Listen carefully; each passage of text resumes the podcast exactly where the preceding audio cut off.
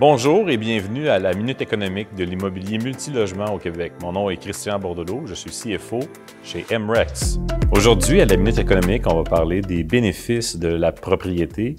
Euh, dans plusieurs autres épisodes, euh, on parlera évidemment aussi du locatif et euh, de plusieurs autres sujets, mais aujourd'hui, j'aimerais isoler vraiment quels sont les bénéfices de la propriété Lorsque je dis propriété, je le dis dans le sens euh, de home ownership, comme on, en parle beaucoup dans la littérature anglophone. Actuellement, c'est un très, très gros débat au Canada, aux États-Unis. J'en ai parlé aussi dans une minute économique, je pense, la première qu'on a discuté, à savoir euh, c'était quoi les bénéfices de la propriété. Et aussi dans le contexte où le magazine The Economist euh, avait sorti un article sur le fait que les régimes occidentaux qui ont favorisé par le biais de diverses politiques, euh, l'accès à la propriété euh, pour la classe moyenne, en grande partie, euh, aurait fait fausse route.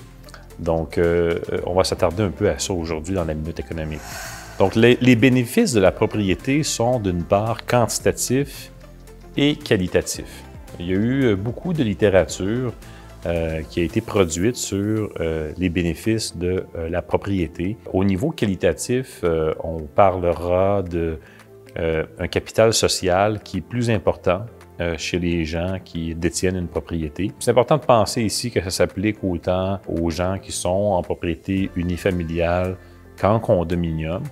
Euh, quoi qu'il y aura un segment de la littérature qui sera spécialisé sur les effets, par exemple, de la propriété unifamiliale au niveau de la reconnaissance sociale et du capital social. On a aussi beaucoup de bénéfices qui ont été reconnus au niveau de l'éducation des enfants. Donc, euh, évidemment, il y a des gens qui pourront dire oui, mais là, c'est une histoire de, de poule et d'œuf. Euh, reste néanmoins que les données euh, bon, sont, sont ce qu'elles sont.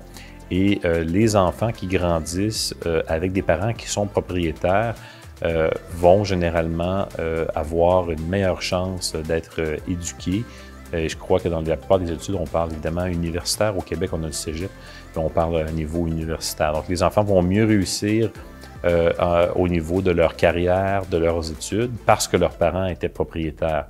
Donc, les parents ont un meilleur capital social, les enfants réussissent mieux. Euh, on a aussi remarqué, contrairement à ce que la plupart des gens croient, les gens qui habitent euh, et qui sont propriétaires sont plus sportifs aussi que des gens qui, qui ne sont pas dans ces situations-là. Donc, la santé, etc.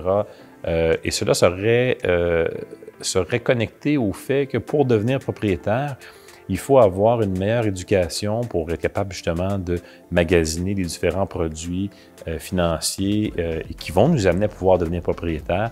Et ces gens-là, étant plus éduqués que la moyenne, ont une propension à être physiquement actifs et à manger mieux que la plupart des, autres personnes qui sont comparables.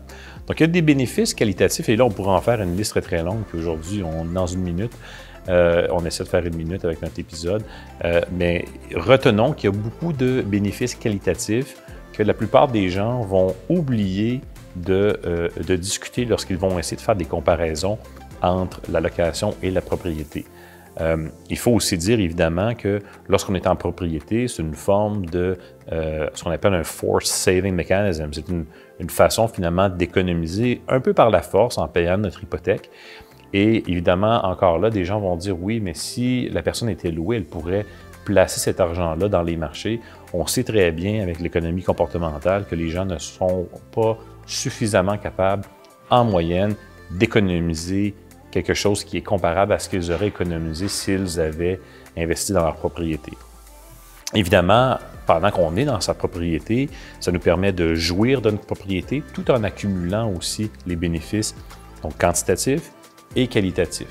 Et évidemment, un des éléments qui est important aussi lorsqu'on fait ces comparaisons-là, qui est euh, régulièrement oublié, c'est que c'est important de comparer des pommes avec des pommes, des oranges avec des oranges. Donc, euh, si on compare évidemment un loyer, euh, bon, un peu désuet, on dit, bien, la personne, elle, paie tel loyer, elle aurait payé beaucoup plus cher à une propriété, donc elle peut économiser la différence. Bien, évidemment, sauf que là, on ne compare pas les mêmes types de propriétés. Donc, il faut comparer exactement les deux mêmes propriétés et tout simplement isoler, dans le fond, l'effet du régime hein, de propriété sur le outcome, sur la finalité finalement de cette situation-là. Et ce qu'on ce qu'on voit, évidemment, c'est que lorsqu'on est en propriété, on va bénéficier d'une habitation qui va généralement être mieux maintenue, meilleure qualité. Donc, notre jouissance de cette propriété-là pendant qu'on va en profiter va être plus grande que euh, ce qui va se comparer normalement dans les plupart des, comparaisons qu'on va voir sur le marché entre louer et acheter et ce qu'on va lire dans la littérature. Donc, actuellement, je pense qu'on pourrait conclure qu'il y a beaucoup plus de bénéfices à la propriété qu'on ne veut bien le croire. Et évidemment, il y a beaucoup de ces bénéfices-là qui vont s'appliquer aux gens qui vont être propriétaires d'immeubles locatifs. Donc, encore là, euh, la location, c'est très intéressant pour certaines personnes. On va faire une minute économique juste sur ça. Mais il y a aussi, évidemment, des bénéfices qui sont très, très intéressants à la propriété, que ce soit de résidence unifamiliale, de condominium ou à, évidemment, la propriété euh, locative. Merci d'être avec nous aujourd'hui.